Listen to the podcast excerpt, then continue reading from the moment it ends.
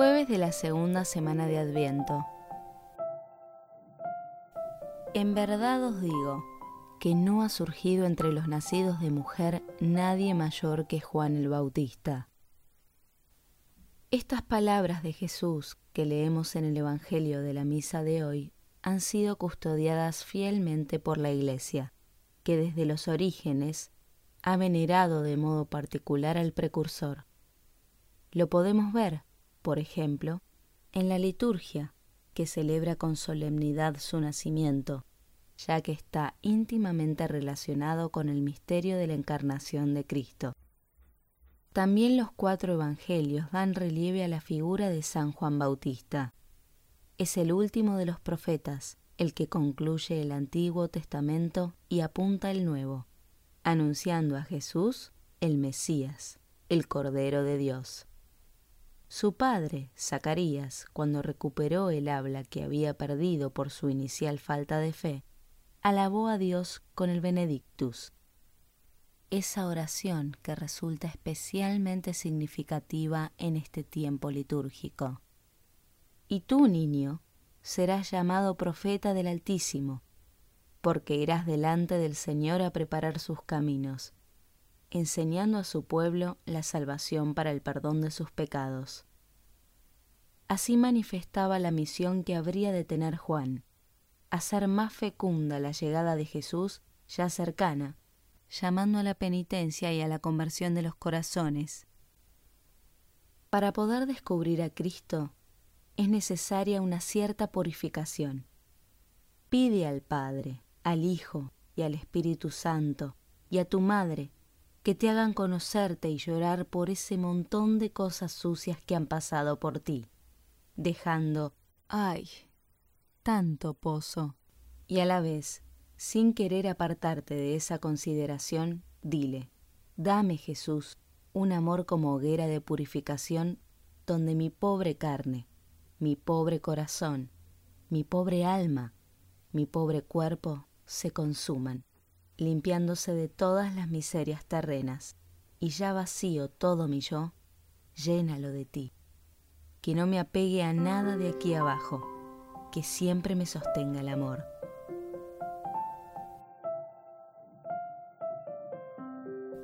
Porque yo soy el Señor, tu Dios, que sostengo tu diestra y te digo, no temas, yo te ayudaré. Estas palabras del profeta Isaías en la primera lectura de la misa nos recuerdan que en el empeño por disponernos mejor para recibir a Jesús, lo más importante es nuestra confianza en la ayuda que nos vendrá de la gracia divina. Es Dios quien nos transformará si somos dóciles a sus inspiraciones. Así surgirá en nuestro corazón una vida nueva. Se regenerará lo que quizá hasta ese momento permanecía estéril en nosotros. Podremos saborear, hecha realidad en nuestra alma, esa dulce promesa del Señor. Abriré ríos en las dunas, fuentes en medio de las vegas. Convertiré el desierto en estanques de agua y la estepa en manantiales. Dios nos concederá su gracia como esos ríos destinados a vivificar los campos. En ese misterioso tejido entre nuestra voluntad y la suya, a nosotros nos corresponde desear y acoger, quitando los obstáculos que podrían sofocar el fruto. Jesús, que mi pobre corazón sea huerto sellado, pedimos con San José María, que mi pobre corazón sea un paraíso donde vivas tú, que el ángel de mi guarda lo custodie, con espada de fuego, con la que purifiqué todos los afectos antes de que entren en mí. Jesús, con el divino sello de tu cruz, sella mi pobre corazón. Deseamos amar al Señor de todo corazón, y por esto le pedimos que nos ayude a mejorar lo que aún nos aleja de tener sus mismos sentimientos, faltas de caridad y misericordia ante los demás, egoísmo, indiferencia. Pidamos, pues, el auxilio de la gracia para limpiar nuestro corazón. Este don se les dio a quienes lo pidieron, a quienes lo quisieron, a los que trabajaron por recibirlo. La llamada a purificar el corazón que la Iglesia nos dirige en Adviento no es una simple ausencia de contaminación. Se trata de algo radicalmente distinto, mucho más atractivo y que está al alcance de todos. Queremos purificar nuestro corazón pidiéndoselo al Señor con humildad, para identificar cada vez más nuestro corazón con el corazón de Cristo.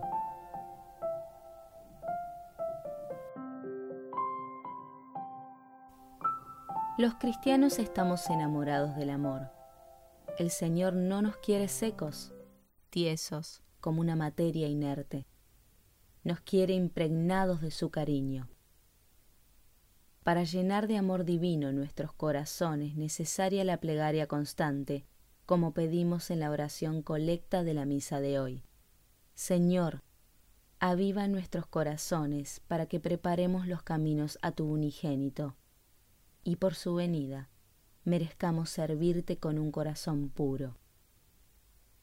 Por nuestra parte, debemos procurar obrar y vivir y morir como enamorados, haciendo nuestra aquella oración de San José María.